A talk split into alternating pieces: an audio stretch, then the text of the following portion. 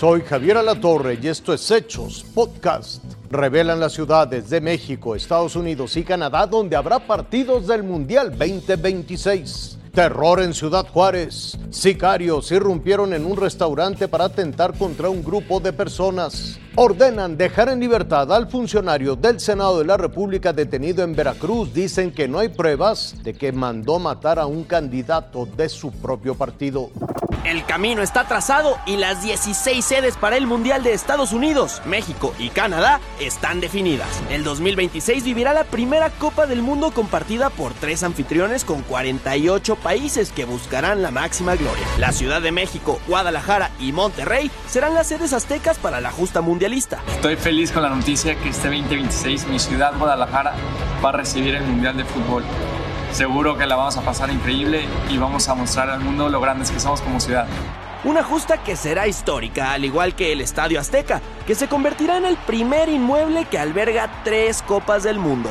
Yo creo que es algo increíble, ¿no? El primer país en tener tres mundiales, yo creo que es algo muy significativo para México y para mí, creo que es algo, algo increíble. Mientras que el Estadio del Guadalajara y la Casa de Rayados en la Sultana del Norte tendrán su primer magno evento. Estados Unidos contará con 11 sedes, en el oeste rodará el balón por Seattle, San Francisco y Los Ángeles.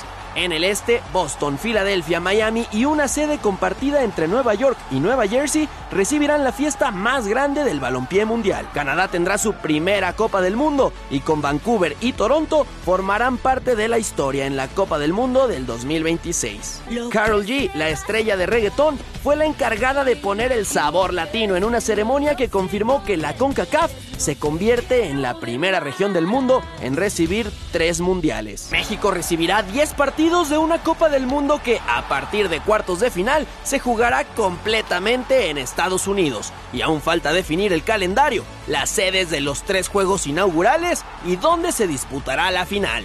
Con información de Mauricio Gutiérrez, Azteca Deportes.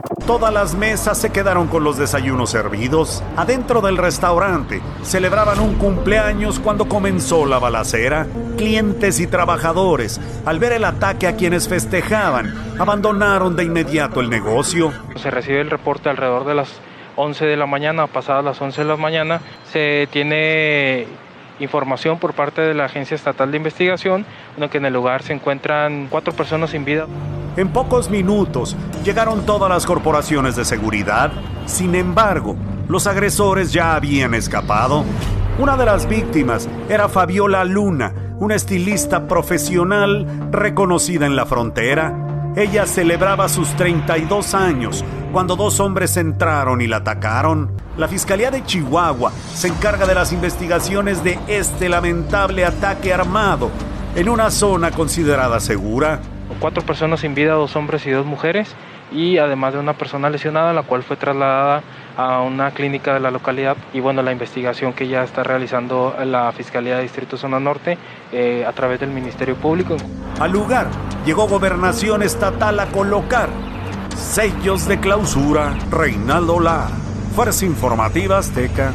José Manuel del Río Virgen, exsecretario técnico de la Junta de Coordinación Política del Senado de la República, podría obtener su libertad en los próximos días. Fue aprendido a finales de diciembre de 2021 por el homicidio de Remigio Escobar, ex candidato de Movimiento Ciudadano a la alcaldía de Cazones de Herrera, municipio ubicado en la zona norte de Veracruz. El primer tribunal colegiado del séptimo circuito con sede en Boca del Río ratificó un amparo por no encontrar elementos suficientes para vincularlo a proceso. Segundo, se concede el amparo para efectos. Tercero, se declaran sin materia las revisiones adhesivas propuestas por el quejoso. Bien, eh, señores magistrados, también les pido su autorización para que este asunto se engrose hoy mismo, porque depende de la libertad del quejoso. Para el dirigente de Movimiento Ciudadano en Veracruz, este proceso estuvo plagado de irregularidades, porque la Fiscalía General del Estado nunca tuvo elementos de prueba y que actuó por consigna política desde la Secretaría de Gobierno a cargo de Eric Cisneros Burgos.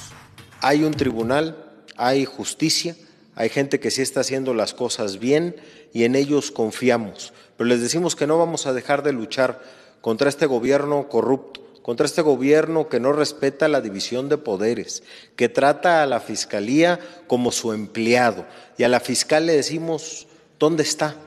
¿Está usted del lado de las víctimas o está usted del lado de los victimarios? Es hora de darle certeza a las y los veracruzanos en lo que más nos duele, en la justicia y en la verdad. Hasta aquí las noticias, lo invitamos a seguir pendiente de los hechos.